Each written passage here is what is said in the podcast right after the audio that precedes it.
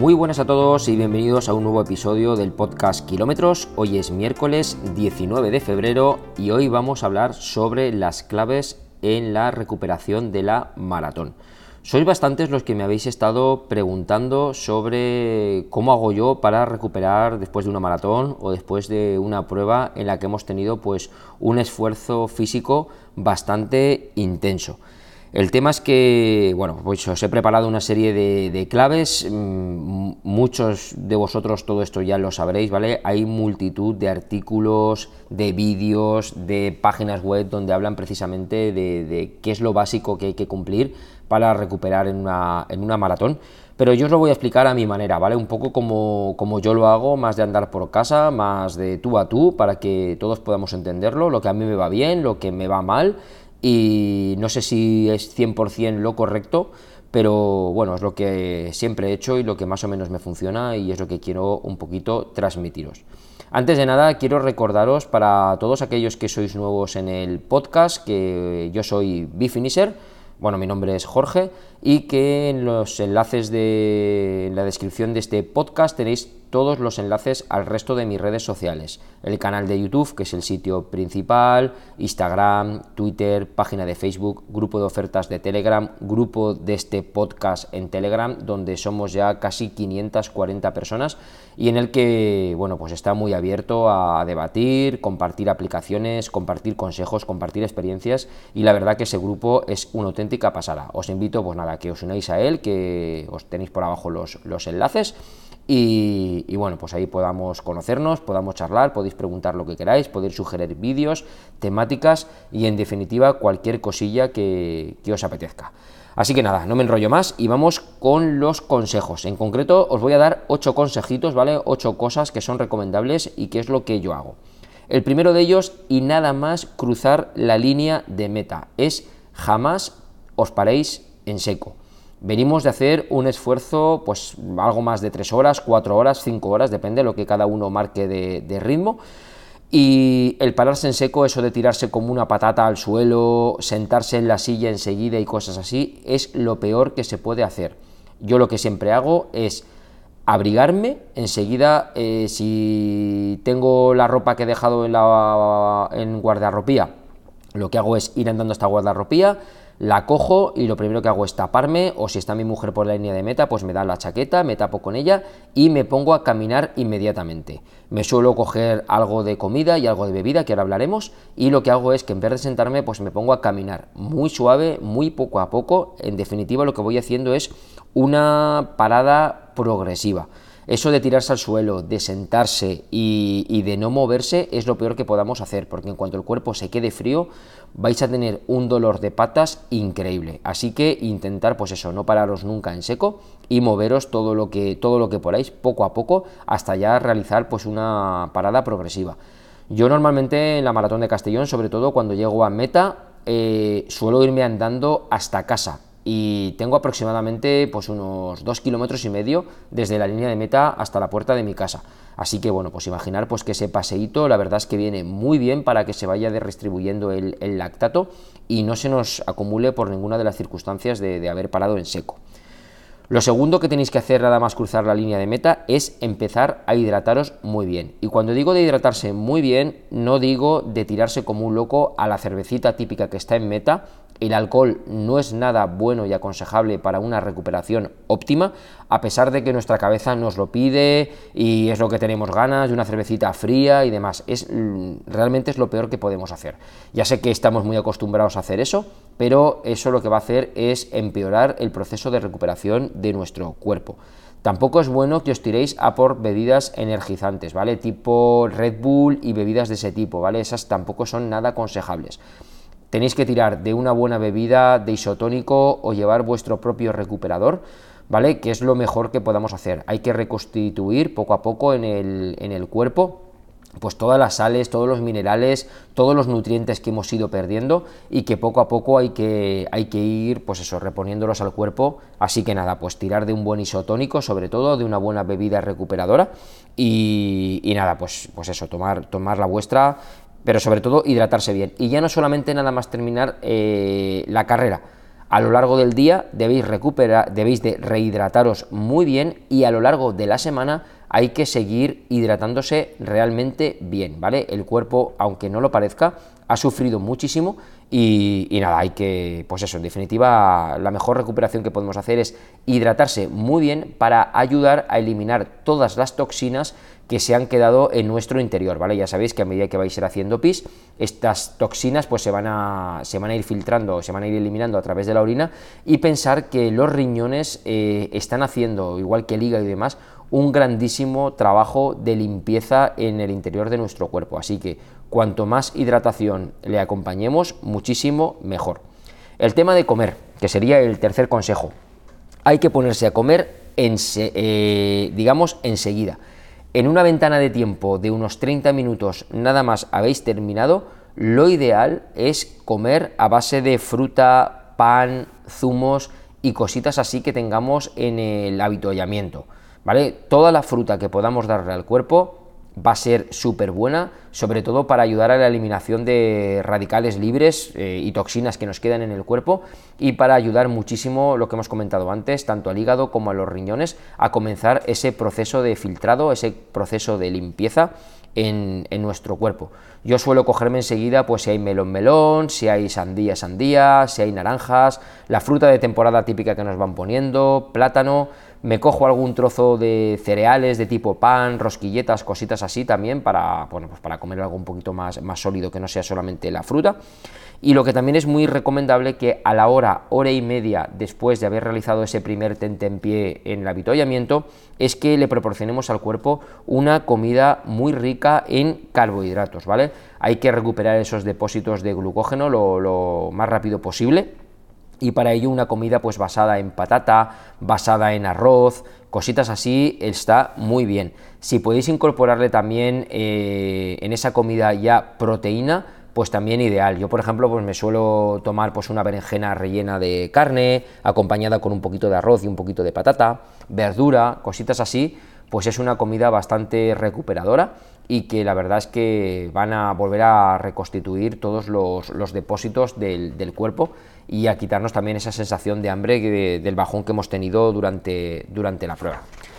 Luego por la tarde llega la hora de la merienda, y yo en la merienda, pues eso, suelo, os se recomienda que se tome, podéis tomaros algo de dulce, mermelada, membrillo, Nutella, orejones, cositas así y además también es muy, muy importante también en esa merienda ya también incorporar proteína eh, de alta calidad biológica, sobre todo pues en alguna tostada, por ejemplo, con aceite de oliva y jamón serrano, con un trocito de queso fresco, con un vaso de leche, pavo, cositas así, ¿vale? Yo me suelo tomar, pues eso, el otro día, creo que no publiqué la foto, pero bueno, me hice para merendar dos tostadas con aceite de oliva, unos trozos de queso fresco y jamón serrano, me tomé también un poquito de, aguacate y un zumo de naranja, ¿vale? Y luego más tarde me tomé un café con leche. Yo es que soy muy de cafés con leche y bueno, la verdad es que, no sé si es lo adecuado o no es lo adecuado, pero a mí es lo que me sienta bien y con eso un poquito lo que conseguimos es el objetivo de empezar a frenar la destrucción de masa muscular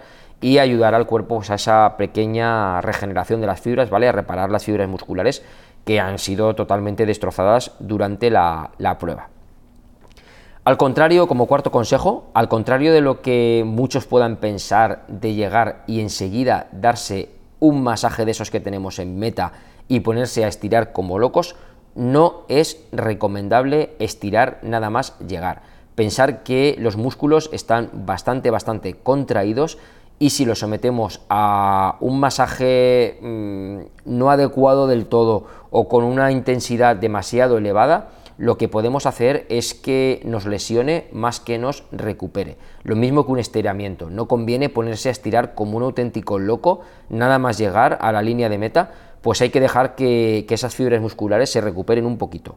Es recomendable esperarse de unos 40 minutos a una hora para ya eh, ponerse a estirar de una forma muy muy suave, ¿vale? Movimientos realmente sencillos, eh, que no nos produzcan dolor y cositas así. Así que eso es que llegáis a la línea de meta y enseguida ponéis la pata en alto y os ponéis a estirar y cosas así, yo creo que si lo hacen es porque a ellos les irá bien, pero a mí, por ejemplo, no me funciona, ¿vale? Yo soy más de estirar a los 40 minutos a la hora y ya luego por la tarde, tranquilamente, en casa, cuando estoy sentado en el momento un poco de la siesta y cosas así, ponerme el, electroestimulador, el Eurer, con el proceso que ya sabéis que lo tengo en los vídeos del canal, que, que utilizo, endorfínico, masaje por golpeteo, etcétera, etcétera, capilarización y demás ¿vale? Ir haciendo ese proceso también muy suave, muy ligero, sin que me provoque dolor y la verdad es que eso lo que nos ayuda es que la sangre baje hacia los músculos, ¿vale? Para ayudar a, esa eliminación de toxinas y a, esa, a ese comienzo de recuperación de fibras musculares. Como quinto consejo es recomendable el tomar alimentos eh, con propiedades antiinflamatorias, ¿vale? Cúrcuma, ajo o incluso algunas pastillas de L-glutamina que nos van a ayudar a ese proceso antiinflamatorio, porque una de las cosas que termina la musculatura cuando hemos corrido una, prueba de este tipo es que la musculatura tiende a inflamarse bastante. Entonces, pues bueno, yo lo que me suelo tomar son dos pastillas de L-glutamina y bueno, pues de momento me funciona bien, ¿vale? No sé qué pasaría si no me las tomara, pero bueno, como me las tomo y me encuentro bien después y tal, pues bueno, yo me las, me las tomo. Incluso en el desayuno del día anterior también me tomo otras dos cápsulas, pues eso, para ayudar a, a ese proceso antiinflamatorio del cuerpo. Como sexto consejo está el tema de la crioterapia o lo más conocido como la técnica del frío. También nos va a ayudar eso a disminuir la inflamación. Eh, hay gente que he visto que se meten en cubos de hielo nada más terminar una prueba de este estilo y eso para mí es una auténtica locura. Está bien que se aplique frío, alguna crema con propiedades, eh, digamos, de crioterapia, cositas así, pero no meterse directamente en lo que es agua con hielo puro y duro, ya que si eh, enfriamos demasiado los músculos, lo que vamos a hacer es que la sangre no se distribuya bien en lo que es el músculo, con lo cual no vamos a conseguir las propiedades que de verdad se necesita con la técnica de frío. Así que sí, aplicar frío, pero no aplicar eh, lo que podríamos decir congelación, ¿vale? No hace falta que suframos, que estemos ahí que no aguantamos, porque si nos pasamos de frío, pues eso, la sangre no llegará a los extremos, a todas las terminaciones musculares a las que tiene que llegar, y no vamos a conseguir las propiedades que se necesitan con el tema del frío. Como séptimo consejo, y es el más importante de todos, el día después de una maratón hay que dormir bien. Sé que ese día es difícil conciliar el sueño. Muchos de nosotros tenemos un verdadero dolor de patas y va a hacer que dormirnos pues sea, sea complicado. Pero si el día de la maratón podéis echaros una siesta y luego por la noche eh, dormir pues 8 horas y media, 9 horas, eso es ideal para ayudar al cuerpo a una recuperación total. Lo que yo suelo hacer en caso de que me cueste dormir es que por la noche me suelo tomar alguna infusión de estas relajantes, ¿vale? Tengo varias de estas de Pompadour y bueno, pues busco alguna basada, pues por ejemplo tengo una basada en regaliz y cosas así, que bueno, pues son efecto relax, se llama la, infusión y la verdad es que te deja bien, te deja en un estado placentero ya intento evitar por la tarde y por la noche el café, ¿vale? Y si en caso de que me lo tome, me lo tomo totalmente descafeinado, precisamente para intentar eh, favorecer el sueño en el cuerpo, ¿vale? Y que me vaya a la cama, pues, pues mira, deciros que en el día de ayer a las nueve y media de la noche, o sea, en el día de ayer, en el día de la... Es que estoy grabando este podcast eh, hoy lunes, ¿vale? La maratón fue el domingo, aunque vosotros estéis escuchando el miércoles. Pero bueno, en el día de ayer, el día de la maratón, a las nueve y media de la noche, yo ya estaba metido en la cama intentando pues eso, conciliar el sueño y la verdad que me vino muy bien pues porque he dormido pues creo que han sido nueve horas y el cuerpo, quieras que no, lo, lo nota muchísimo. Y por último, el octavo consejo y para mí el más importante, hay que moverse. Yo hoy, lunes, me he venido al trabajo en bicicleta, con la bicicleta de montaña, con desarrollos muy muy suaves, un movimiento muy muy ligero, un pedaleo muy tranquilo, sin someter ningún tipo de carga a lo que es el cuerpo, pero sí que moviendo las piernas y facilitando eh, ese movimiento muscular que nos va a ayudar a prevenir las temidas agujetas. Luego cuando estoy en el trabajo lo que hago es que cada 25-30 minutos me levanto y me doy un paseo de unos 5 minutitos más o menos, y me vuelvo a sentar. Hay que intentar eh, eh, el, tener que estar estáticos y sin movernos. Si hacéis eso, el lunes notaréis que las piernas os duelen, el martes eh, empezará a ser horroroso y el miércoles no vais a poder moveros. El jueves la cosa ya va a pasar y el viernes empezaréis a moveros un poquito mejor, pero no podréis empezar a hacer nada lo más normal hasta pasada una semana desde la maratón, con lo cual eso es un auténtico coñazo y para mí es algo que hay que intentar evitar a toda costa. Así que para mí el consejo más importante de todos los que os he dado es el tema de moveros. Cuando os mováis, de verdad, lo que se conoce como la, auténtica recuperación activa Aquellos que no podéis ir al trabajo en bicicleta, pues oye, ir a dar un paseo largo, o sea, no se os ocurra correr al día siguiente, pero sí que, por ejemplo, dar un paseo largo y ya eh, dos días después podéis empezar a incorporar algo de carrera a base de trote, muy muy suave, 25-30 minutos, no más. Incluso algo también muy recomendable, ir a nadar a una piscina si disponéis de ella y podéis pues en los gimnasios o en la piscina de vuestra ciudad o donde sea pues también eso os va, a ayudar a, que la musculatura se descargue de una forma muchísimo mejor. Pues nada, titanes, hasta aquí lo que han sido estos ocho consejos de hoy. Ocho consejos que no tienen por qué ser los que a todo el mundo os funcione, a mí son los que mejor me funcionan y los que me ayudan a recuperar de una forma rápida después de someter al cuerpo a, a esfuerzos tan intensos como los de una maratón. Nos escuchamos en próximos podcasts aquí en Kilómetros. Hasta otra. Adiós.